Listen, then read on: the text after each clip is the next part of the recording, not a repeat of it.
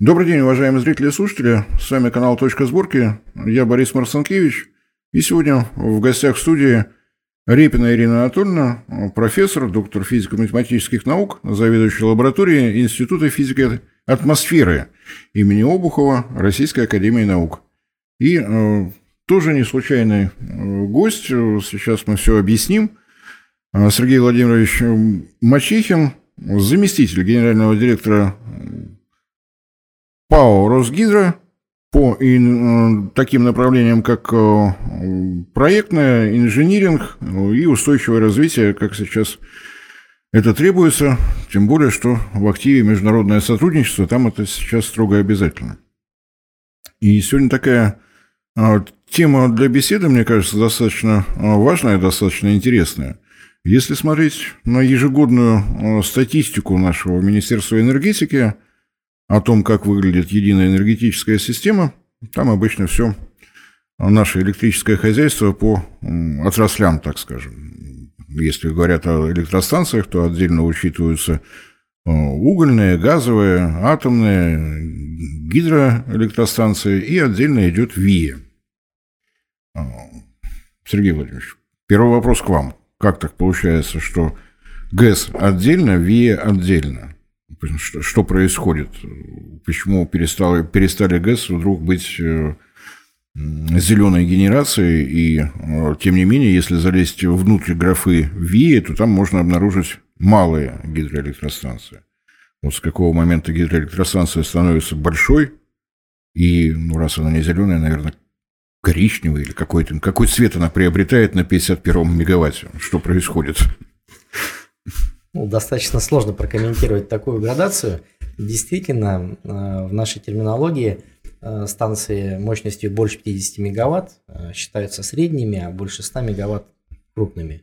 При этом так называемая зеленость никаким образом не зависит от того, маленькая станция, большая, средняя там, или супер большая станция.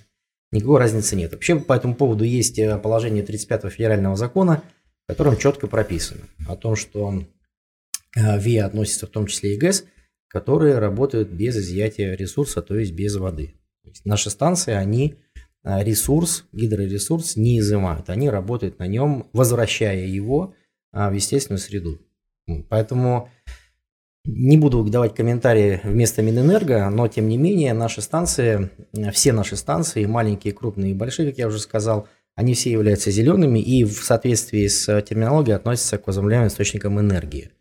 При этом а, понятно, что в мире с определенного этапа развития а, экономики и способов регулирования экономик тех стран, а, в которых экономику нужно регулировать, да, есть немножко другие терминологии, есть несколько другая градация.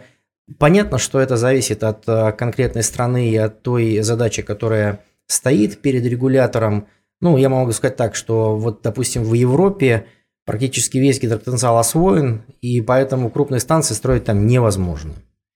Это означает, что в случае, если мы говорим про э, так называемую карбоновую нейтральность, энергопереход и про прочие политизированные аспекты, э, в общем-то, благой идеи борьбы с изменениями климата, тогда присутствуют э, некие такие вот отклонения от принятых норм и правил. Это означает, что у них есть потенциал развития малой и микроэнергетики. Микроэнергетика – это до 1 мегаватта, включая не, не энергетическое назначение тех станций, которые используются для ирригации или для народного хозяйства.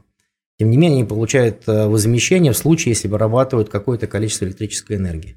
Поэтому у них э, есть своя точка зрения, у нас есть своя точка зрения, но в целом в мире, э, во всех промышленно экономически развитых странах и регионах – а гидроэнергетика 100% является зеленой, это первое. И второе, это является неким критерием развития промышленности, индустриализации общества. И есть такой вот показатель 25% от выработки а, на, от общей установленной мощности и выработки значит, на гидростанциях ИВИ, это значит, что а, энергетическое общество развито. Ну, то есть получается, что где-то в Европе разработанная система градации, малая ГЭС, средняя ГЭС, крупная ГЭС, она перекочевала просто в российскую статистику, нигде это особо сильно не зафиксировано. мы живем. Я мучаюсь загадкой, почему с 51 мегаватта вода перестает быть зеленой, становится серо-буро-малиновой в крапинку, и куда она исчезает. То есть вот она прошла через гидроагрегаты, в Нижний Бьев ушла и исчезла, и больше не возобновляется. Вы ее всю израсходовали, потому что вот гидроагрегаты ее всю выпили. Ну, я все-таки думаю, что это более а, некая такая чиновничья ошибка или недосмотр. А, в любом случае, вот в последнее время а, тенденция отнесения типов генерации к ВИО – это, как правило, солнце, ветер, немножко, значит, геотерм, а, он, кстати, тоже у нас есть в парке генерации – и а, очень часто говорили там, за последние там, 5-10 лет о развитии так называемой приливной энергетики, вот, хотя там тоже э, полное использование гидропотенциала, гидроресурса вернее. Да? Вот. Э, вот эти вот три категории не относились э, к устойчивой терминологии ВИО. Это, наверное, больше всего связано с тем, что в Европе, в США, в других странах в основном развиваются именно эти типы генерации – в связи с отсутствием возможности, технической возможности освоения гидропотенциала. А где-то вообще его нету, как, допустим, в странах э, Мены, да, это Ближний Восток, Средняя, э, Ближний Восток, э, Северная Африка, где-то вот в африканских странах не везде хватает гидропотенциала для того, чтобы использовать его для нужд энергетики народного хозяйства. Поэтому это такая вот игра терминологии. Мы, честно вам скажу, тут должны вот присматриваться к тому, что происходит за рубежом, но идти своим путем. Ну, мне тоже так казалось. На самом деле, вот эта градация, насколько я понял, есть такая международная группа экспертов в возобновляемых изменения климата. Угу. Это от них, по-моему, пошла информация о том, что крупные водохранилища являются источником тепловых выбросов.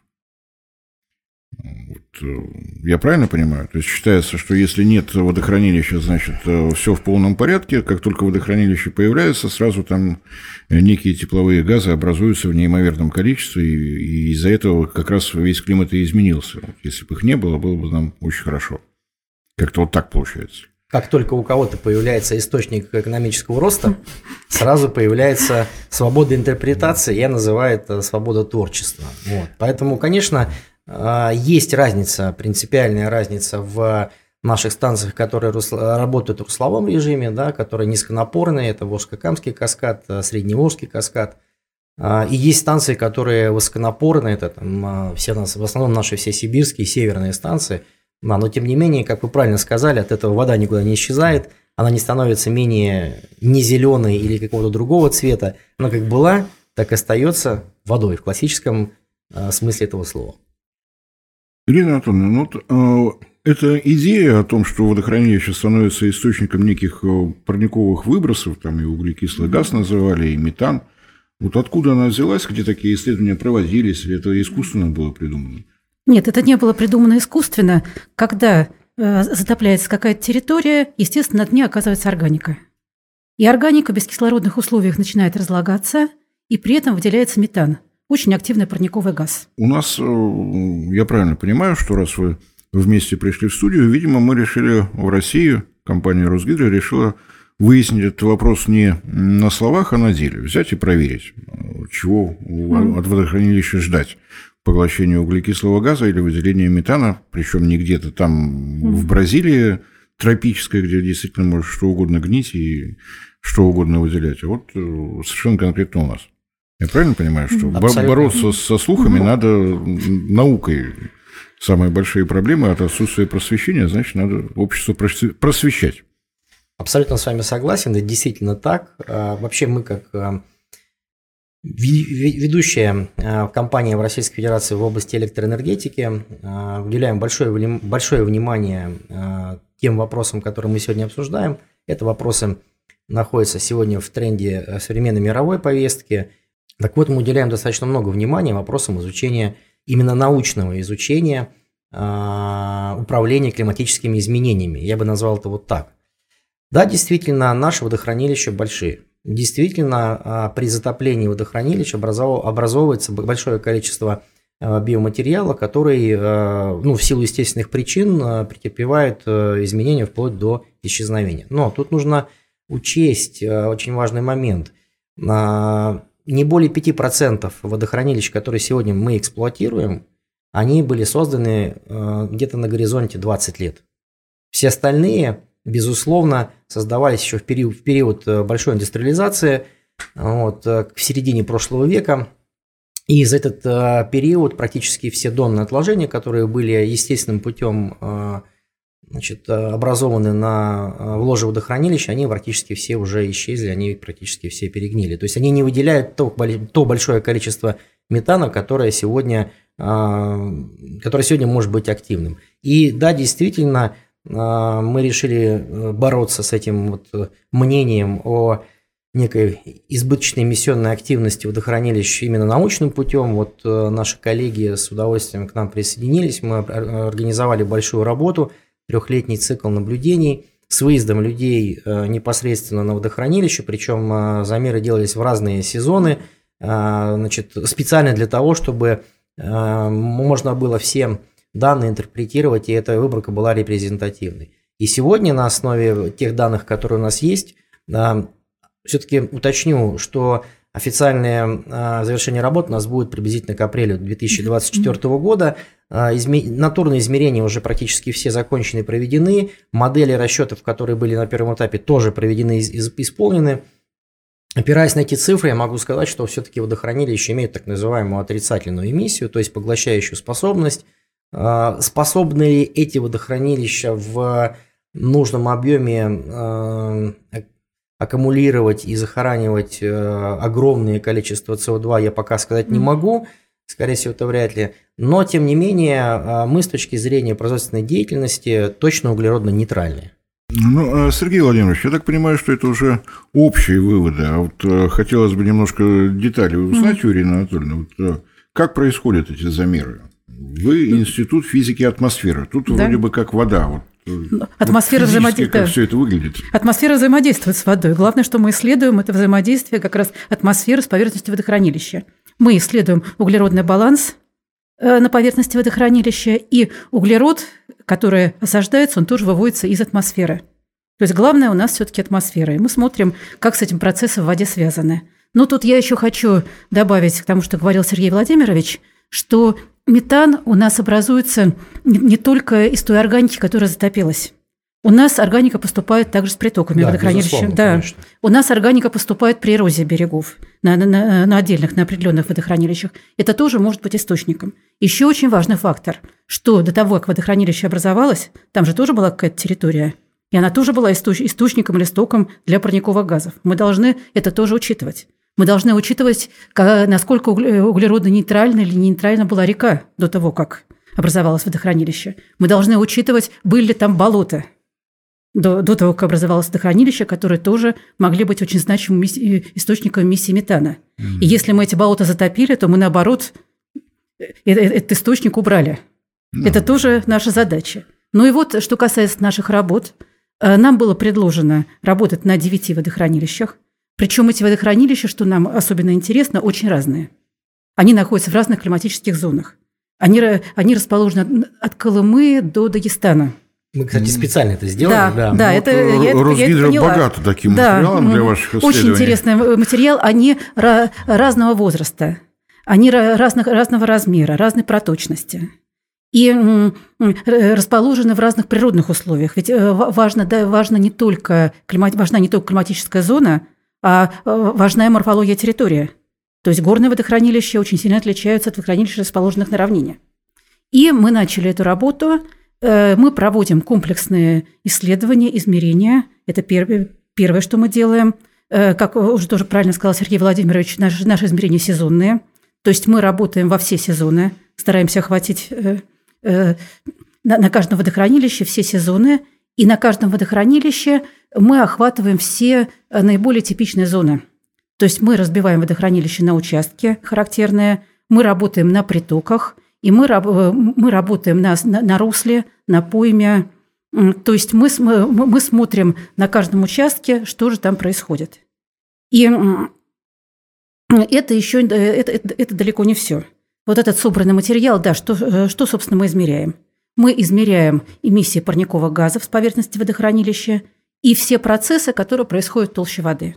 То есть распределение концентрации парниковых газов, э, содержание углерода в толще воды. То есть мы измеряем весь профиль, смотрим, как он распределяется по, по толще. мы измеряем содержание э, углерода в донных отложениях, ну и, соответственно, всю сопутствующую гидрологию. То есть это температуру, содержание кислорода в воде, э, проводимость воды и так далее, и так далее. Все эти данные мы используем, потом мы соответствующим образом обрабатываем, получаем значение, суммарное значение эмиссии с водохранилища, районированное значение эмиссии с водохранилища, и затем мы применяем эти данные для валидации математических моделей. А математическая модель уже позволяет, во-первых, восстановить годовой ход полностью эмиссии метана в водохранилище, получить суммарную эмиссию за год и получить э, распределение по, по поверхности. То есть Серьезная научная да, работа. Да, это 9 очень водохранилищ, 9 да. экспедиций. Это не 9 экспедиций, это... Гораздо больше, да. Да, гораздо больше. Я бы хотел а, добавить немножко к словам Ирины Анатольевны.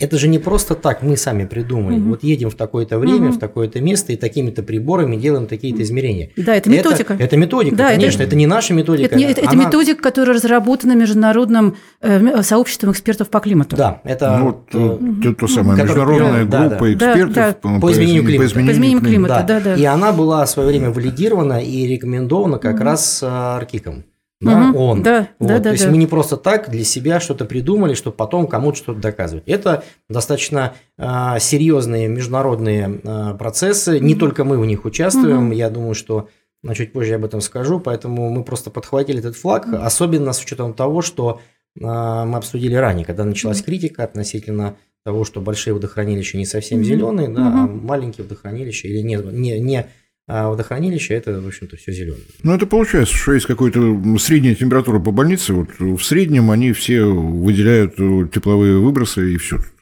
А ну, да. если разбираться каждой стране отдельно в своих климатических условиях, в своих природных условиях, данные могут быть совершенно другими.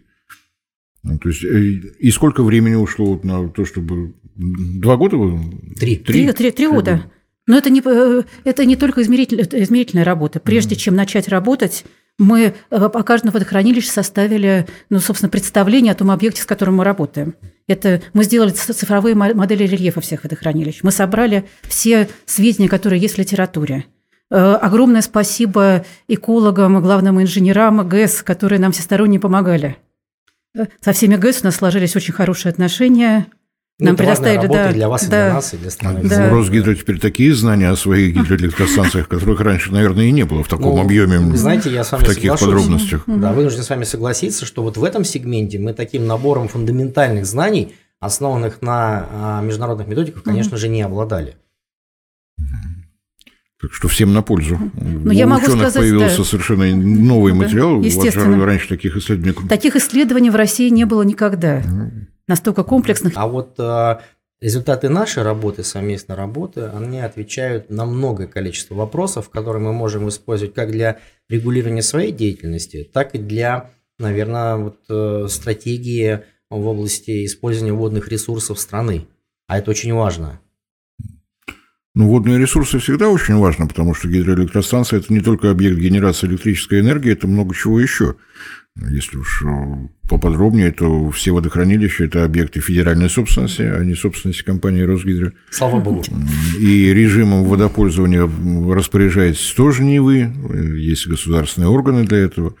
И на самом деле положительный эффект от крупных гидроэлектростанций, но можно, наверное, несколько часов рассказывать, чего только не бывает. Это и обеспечение водой и сельского хозяйства, и населенных пунктов, это и дороги через стрелоплотины, автомобильная, железнодорожная, иногда и те, и другие, это и другой режим работы судоходства и так далее, и так далее. Рыбол... И так далее. Рыбол... Ну, Рыболовство, да. да. да.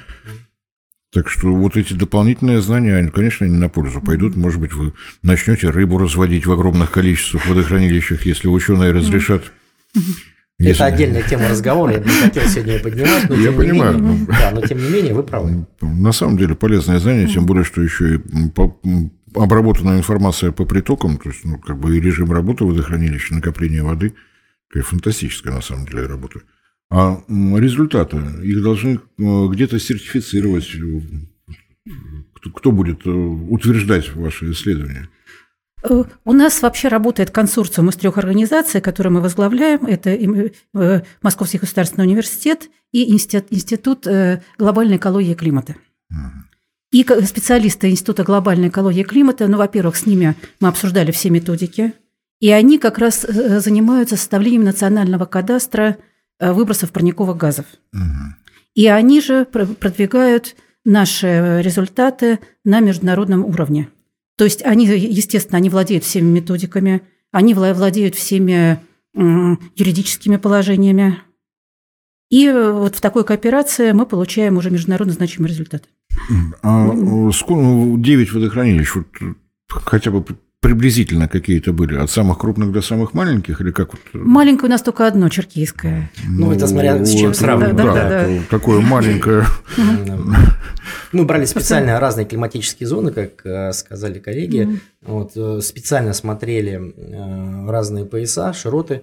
Конечно, мы брали, естественно, Сайно-Шушинское водохранилище, оно само по себе большое, да. Самое крупное. Зея, Черкей. Ну, вы знаете, если посмотреть на карту, то эти все водохранилища более-менее равномерно распределены по зоне присутствия группы Русгидро. И опять же, с учетом их мощности, с учетом объема полезного водохранилищ, мы посмотрели на те, которые для нас самые эффективные, mm-hmm. самые важные.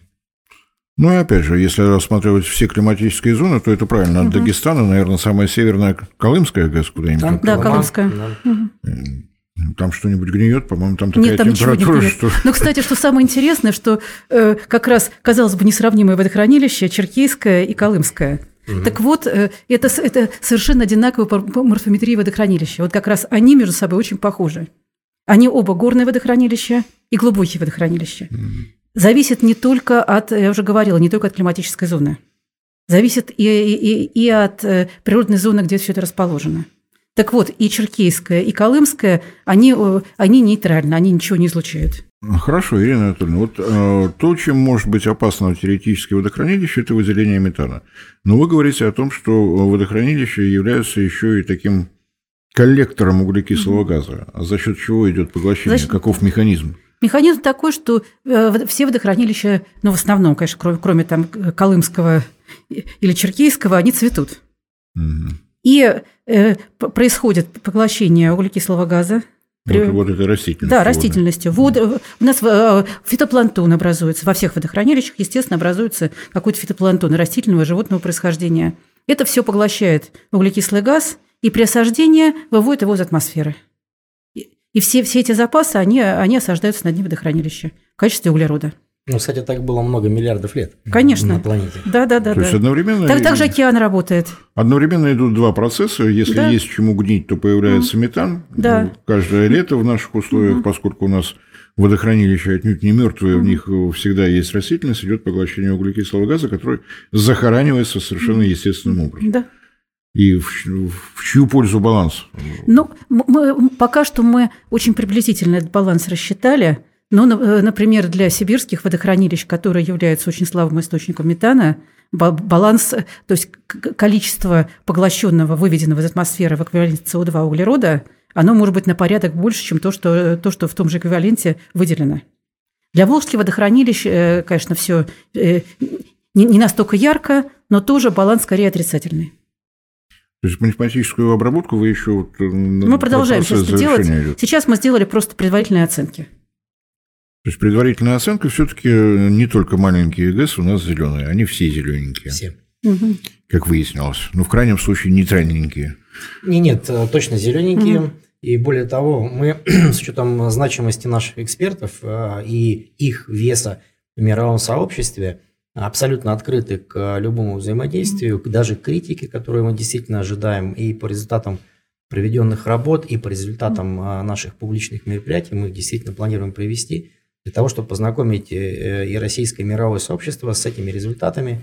Не одни мы, кстати, этим занимаемся в Российской Федерации, но тем не менее наша работа является такой э, локомотивом, да, пилотным проектом, э, на который действительно будут многие обращать внимание и пользоваться результатами этой работы. Поэтому с учетом вот, значимости наших экспертов и привлеченных коллег, мы считаем, что эта работа заслуживает большого освещения в профессиональных сообществах. Это первое. И второе, она должна быть, безусловно, публичной. Да, безусловно, это результаты будут опубликованы. И мы надеемся, что они будут опубликованы в том числе в ведущих научных журналах. В том числе мировых. Да, да мировых, да. Я так понимаю, что на самом деле э, защита вот этой работы, ну так условно слово защита, на двух уровнях. Сначала у нас в России, чтобы, во-первых, общественность поняла, может быть, кто-то в правительстве, кто занимается статистикой ВИИ и не ВИИ, там ну, какие-то разделительные черты. Убрал запятую. Все-таки убрал бы куда-нибудь. Угу. Потому что так, вот, то, что ГЭС не является ВИИ, не знаю, вот сколько лет смотрю, столько удивляюсь. И дальше вот э, тот самый международный уровень, то есть а, опять, наверное, приходим, придется выходить на уровень вот этой международной группы экспертов. Абсолютно верно. Обязательно, обязательно. Да. Как думаете, есть шанс, что услышат? Это у нас такая есть. обстановка вокруг России, что прям... Когда только проект начался, мы общались э, с международными экспертами, мы получали консультации, как раз нашу работу очень поддержали. Ну, это хорошо, потому что на самом деле, ну, то, все эти границы, которые вокруг нас чертят, они не должны быть Конечно. абсолютными для науки. Есть, кстати, интересно, быть. есть международная база по водохранилищам, она была опубликована э, первый раз в 2016 году, потом модифицированный вариант был опубликован в 2021 году, э, где э, приводится эмиссия парникового газа из различных водохранилищ мира. Там ну, порядка 200 водохранилищ в этой базе. Так вот, в 2021 году в опубликованной базе было только одно российское водохранилище. И то с очень недостоверными данными. Это Сайно-Шушинское. Ну, это действительно так, но вы знаете, несмотря на текущую угу. сложную, я бы сказал, обстановку угу. на международном а, рынке и в международных сообществах, мы продолжаем работу, мы продолжаем угу. взаимодействие, может быть, не с такой а, ярко выраженной активностью, как это было раньше, но мнение наше слышится. Допустим, Международная ассоциация гидроэнергетики, заседание которой было вот практически в сентябре, если не ошибаюсь, да, там нас приглашали. Да, действительно, был небольшой минус, нам не дали э, слова, но это не потому, что нас как-то изолируют из этого э, сообщества, наверное, потому что мы слишком поздно заявились с работой. И, кстати, на всех международных значимых мероприятиях мы тематику по углеродонейтральности водохранилищ, безусловно, поднимаем, э, подсвечиваем ее. Так, таким образом, ну, как бы правильно сказать, подогревая интерес к тому событию, которое у нас будет вот в следующем году. Ну, а как вы думаете, вот то, что исследовано 9 водохранилищ, этого достаточно или придется... Сколько у, Возможно у Росгидро ли... больше шестидесятков гидроэлектростанций? 69, да. Возможно ли интерпретировать или экстраполировать, наверное, да, эти данные? Вы знаете, и да, и нет. Ну, тут, наверное, все-таки больше нужно дать слово нашим коллегам из ученой среды. Ну вот. Но я считаю, что э, часть дополнительных исследований должны все-таки быть продолжены. Да, это я, с этим я согласна, потому что мы охватили далеко не, не, далеко не все природные условия, которые возможны, от чего, собственно, зависят вот, вот эти так называемые коэффициенты. Есть э, мировая практика, где эти коэффициенты эмиссии из водохранилищ, они разделены только по климатическим зонам. Но тут мы смотрим. У нас, допустим, Черкейское водохранилище находится в одной климатической зоне, Колымское совсем в другой. Они одинаковые. Еще этот коэффициент зависит от проточности водохранилищ. Mm-hmm. Например, Куйбышевская и Рыбинская, но находятся в близких зонах, но весь каскад волжских водохранилищ. Но, но тоже из-за проточности эмиссии разные. Так что э, сейчас мы можем дать э, предварительные коэффициенты э, по климатическим зонам, по морфометрии, то есть по, по, по ранированию и по проточности водохранилища разбить водохранилище. Но если у нас появятся возможности проводить дополнительные исследования, конечно, мы расширим этот список. То есть объем работы вы можете предоставить угу. еще на много лет. Тут нужно определиться. А, либо мы идем а, в глубокую науку, что, кстати, само по себе неплохо, да? Ведь мы до сих пор пользуемся теми знаниями и научными разработками, даже открытиями, которые были сделаны нашими отцами, прадедами и так далее. Да? Там достаточно там, посмотреть на э, космическую отрасль, на атомную промышленность. Да и у нас в гидроэнергетике практически все основные технические, технологические решения, они были разработаны там в прошлом веке. Мы сегодня, безусловно, mm-hmm. используем новые технологии, но при этом все равно некая канва, модель, физика процессов, она остается не... Неизменной. Поэтому здесь нужно все-таки посмотреть. Если мы говорим про фундаментальную науку, я уверен, что это нужно делать. Угу. В каком количестве это нам нужно будет прийти к некому консенсусу с учетом потребностей нас как угу. бизнеса и как организации или компании, которая все-таки отвечает за эксплуатацию большого количества объектов гидроэнергетики и гидропользования.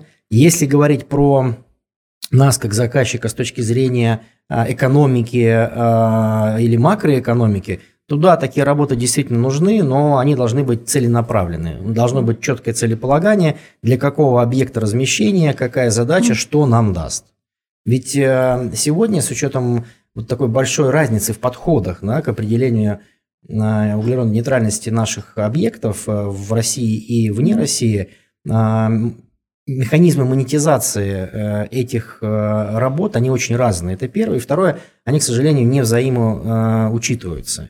Поэтому тут мы пока находимся в стадии переговоров с нашими коллегами и контрагентами, с нашими партнерами. Но еще раз повторю, что а, лучший способ доказать правдивость э, наших утверждений – это научно обоснованные измерения и результаты.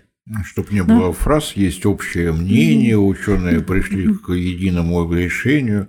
Не Но... Ну. бывает общих решений, не бывает средней температуры по больнице. Но, кстати, я могу сказать, что сейчас э, уже полученные нами коэффициенты, вот как раз эмиссия метана, они на 60% меньше, причем для всех водохранилищ, чем э, это рекомендовано МГИК. Ну вот это уже, уже да, результат. Да, да, это результат за три года работы. То есть это, это результат не, не одного выезда, это результат как раз трех, трехлетних э, ежегодных экспериментальных исследований. А вот э, такой вопрос, наверное, последний, совершенно дилетантский. Вот э, сейчас вы определили, по какой методике исследовать водохранилище имеющееся. В этом сентябре на Восточном экономическом форуме Росгидро подписало соглашение о строительстве, предполагаемом строительстве двух новых гидроэлектростанций в Амурской области. А вот заранее просчитать какой это эффект даст э, вот с точки зрения поглощения и выделения тепловых газов заранее, чтобы вот э, было проще разговаривать, потому что на самом деле экономическая подоплека-то mm-hmm. во всем есть. У нас э, в стране идет уже вторая, если не третья программа ДПМВ, договора о предоставлении мощности, mm-hmm. и большие ГЭС в эту программу попасть не могут, потому что они... Потому что не могут. Они mm-hmm. не зеленые. Да. Вот, они, они пьют воду в неимоверных количествах. Ну, ну, я очень коротко по этому поводу э, прокомментирую. Во-первых, нужно посмотреть на э, экономическую природу э, тех станций, которые мы хотим построить. Действительно, мы сегодня видим речь о двух станциях, хотя в свое время обсуждали шесть. Но основное назначение этих станций – это как раз противопаводковый эффект, то есть регулирование паводка, который в свою очередь наносит большой ущерб народному хозяйству. Вы все помните прекрасно mm-hmm. территорию э, Нижнеудинска Тулуна, да, mm-hmm. потом э, Амурская область, ну вообще у нас mm-hmm. Дальний Восток э, постоянно подтапливает Прямо, и затапливает. Прямо то, есть, то есть это не, не, не, не энергетического значения Ну, безусловно, они будут с энергетическим эквивалентом, mm-hmm. и мы считаем сегодня на разные модели, потому что основная задача, безусловно, это срезать гребень паводка mm-hmm. и создать так называемое аккумулирующее водохранилище, которое бы паводок пере, перехватывали и регулировали, да, в том числе для нужд э, народного хозяйства. Mm-hmm. Поэтому, если говорить о эффекте с точки зрения аккумулирования или э, не эмиссии э, метана, прежде всего, да, то, конечно, те территории, которые были подтоплены, они являются естественным природным источником огромного количества mm. эмиссий. Да. То есть мы первое, что мы делаем, мы э, очень сильно сокращаем площади и зоны подтопления, которые впоследствии являются природным источником эмиссии метана. Это первое. И второе, а, это же тоже там достаточно угу. нетропические, скажем так, угу. регионы нашей страны и нашей планеты. Хотя дожди муссонные. Согласен, угу. да. Но тем не менее среднегодовые температуры совсем отличаются. Это первое. И второе, все-таки это не тот климати... не та климатическая зона. Так вот, создание водохранилища, они будут разные по полезному объему. Это тоже элемент регулирования и поглощения СО2. Насколько они будут эмиссионоспособность с точки зрения метана, но это мы, безусловно, посмотрим. У нас уже есть практика, угу. у нас есть расчеты, коллеги нам помогут. Вы да, естественно, естественно, да. Мы, мы это спрогнозировать можем, но это, я, я могу вас поддержать, что зона все-таки Амурской области, это не, действительно, это не тропики, это э, долгий период, когда водохранилище замерзшее, это заболоченная тоже территория, ну, это так да, что... но у нас э, прямой урон, вот то, что данные опубликовала счетная палата, начиная с 2013 года, вот было катастрофическое наводнение, потом они стали какими-то привычными, ежегодные такие, вот мы привыкли. Правда, в этом году уже Тихоокеанский военно-морской флот э, выручал жителей, попавших вот счетная палата расходы только федерального государственного бюджета оценивает в 7-8 миллиардов рублей ежегодно, не считая бюджетов э, субъектов областных и так далее, и так далее. Да, но я думаю, что противопаводковое значение будет куда, куда больше, чем то очень незначительное количество метана, которое они выделят. Ну, тем не менее, все-таки мы... Ну, расчеты мы, естественно, да, мы проведем. компания, безусловно, mm-hmm. мы а, смотрим в будущее и с точки зрения развития регионов, и с точки зрения а, потребления, вырабатывания электрической энергии, зеленой, подчеркну, mm-hmm. электрической энергии а, местными потребителями, это может пойти и на, в том числе там, на нужды железной дороги, которые активно развивают э, свой восточный полигон, и на нужды тех предприятий, которые сегодня строятся, в том числе и в Амурской области. Поэтому, конечно, мы это все сопоставляем с э, балансами э, регионов, которые, у которых есть программы развития. Ну, вот. Но еще раз повторюсь, что первая идея по строительству вот этих вот шести, а теперь двух станций, это все-таки противопаводковый эффект. Ну, получается, что научные исследования могут дать возможность прогнозировать еще и планируемые вами гидроэлектростанции и водохранилища. Так что полезно еще и с этой стороны. И вот так хорошо, и так хорошо оценить то, что имеется, и спрогнозировать то, что будет, если здесь возникнет новое водохранилище. Мы не знаем, как это монетизировать в капексе последующих станций, но то, что это будет полезно, 100%. Кроме да. того, ну вот мы же не первые, кто в мире начинает угу. эту работу и кто ее делает. Я могу соврать, но мне кажется, года с 92-го уже начались э, очень активные э, раньше, раньше. может быть, даже еще раньше, да. да. В Бразилии знаю, это началось раньше. Вот как раз хотел сказать да. про Бразилию. Да, Бразилия же является угу. самым крупным угу. эмитентом парниковых газов, угу. ну, в силу природных угу. факторов. И они начали на, по-моему, Электробразил, э, измерения, вот мне кажется, 92 год, у меня да. точно есть данные за 92 год, они mm.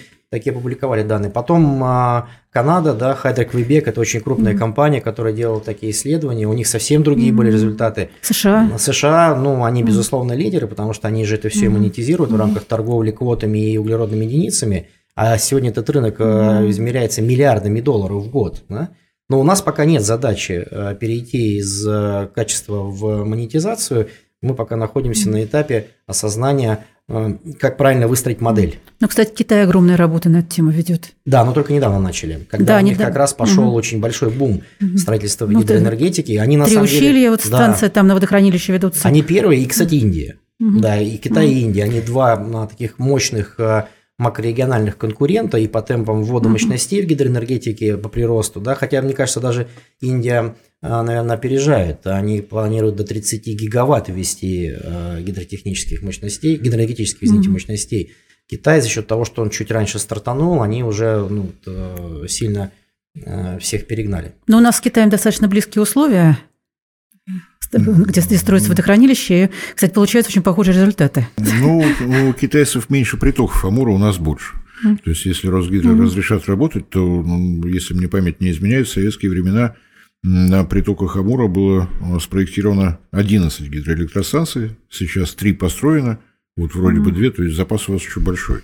Да, безусловно. Но тут, безусловно, mm-hmm. нужно э, учесть, что регулирование э, трансграничного и приграничного стока – это большая-большая работа. И если говорить, допустим, про регулирование паводков на Амуре, то мы своими станциями можем срезать только часть гребня mm-hmm. и аккумулировать только часть того полезного объема, который приходит со стороны Китая. Тут нужно вот вести уже такую э, многогранную работу для того, чтобы они со своей стороны тоже вот этот вклад вносили. Ну, это же в общем-то, так устроен мир. Как Предмет для переговоров. Конечно, Но у них конечно. сторона интереснее, причем в самом буквальном смысле слова.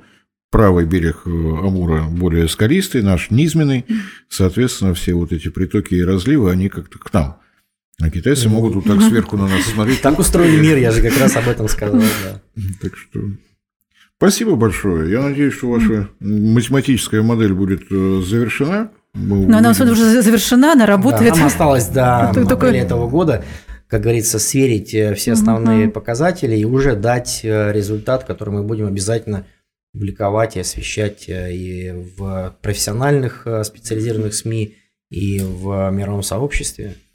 Ну, я думаю, что диалог должен возникнуть действительно на двух уровнях. Все-таки работать с нашим правительством, чтобы они исправили эту статистику.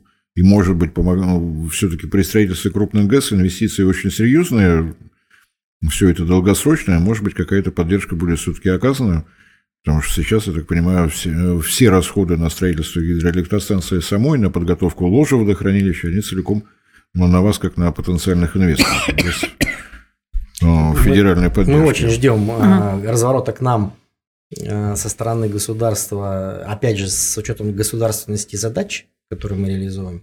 Поэтому ну, предполагаем, что в ближайшее время и вопрос по двум станциям, и по последующим станциям будет окончательно решен. Мы давно к этому уже идем, стремимся, работы мы начали делать еще там, в 2014 году, но тем не менее вот э, результата пока нет. Поэтому, конечно, ждем. То есть ученые могут поддержать вас как э, бизнес-структуру. Конечно. Поддержать, помочь, э, показать, как на самом Безусловно. деле выглядит объективная картина, угу. не субъективная. Нам кажется, что у вас будет выделяться метан. Давайте вот математически. Да, мы проведем расчеты и покажем, что не, а, а нет. Не все так просто. Да. Большое спасибо за то, что нашли время заглянуть к нам. Надеюсь, что не последняя встреча. Есть еще масса вопросов к институту атмосферы. Ну, с удовольствием ответить, приглашайте. Есть много вопросов э, к вам, как э, к инжиниринговому направлению Росгидро. Какие у нас перспективы, какие проекты. Опять же, не с э, точки зрения стороннего наблюдателя, а вас, как одного из руководителей компании, руководителя очень интересного направления. Спасибо. Спасибо. Спасибо.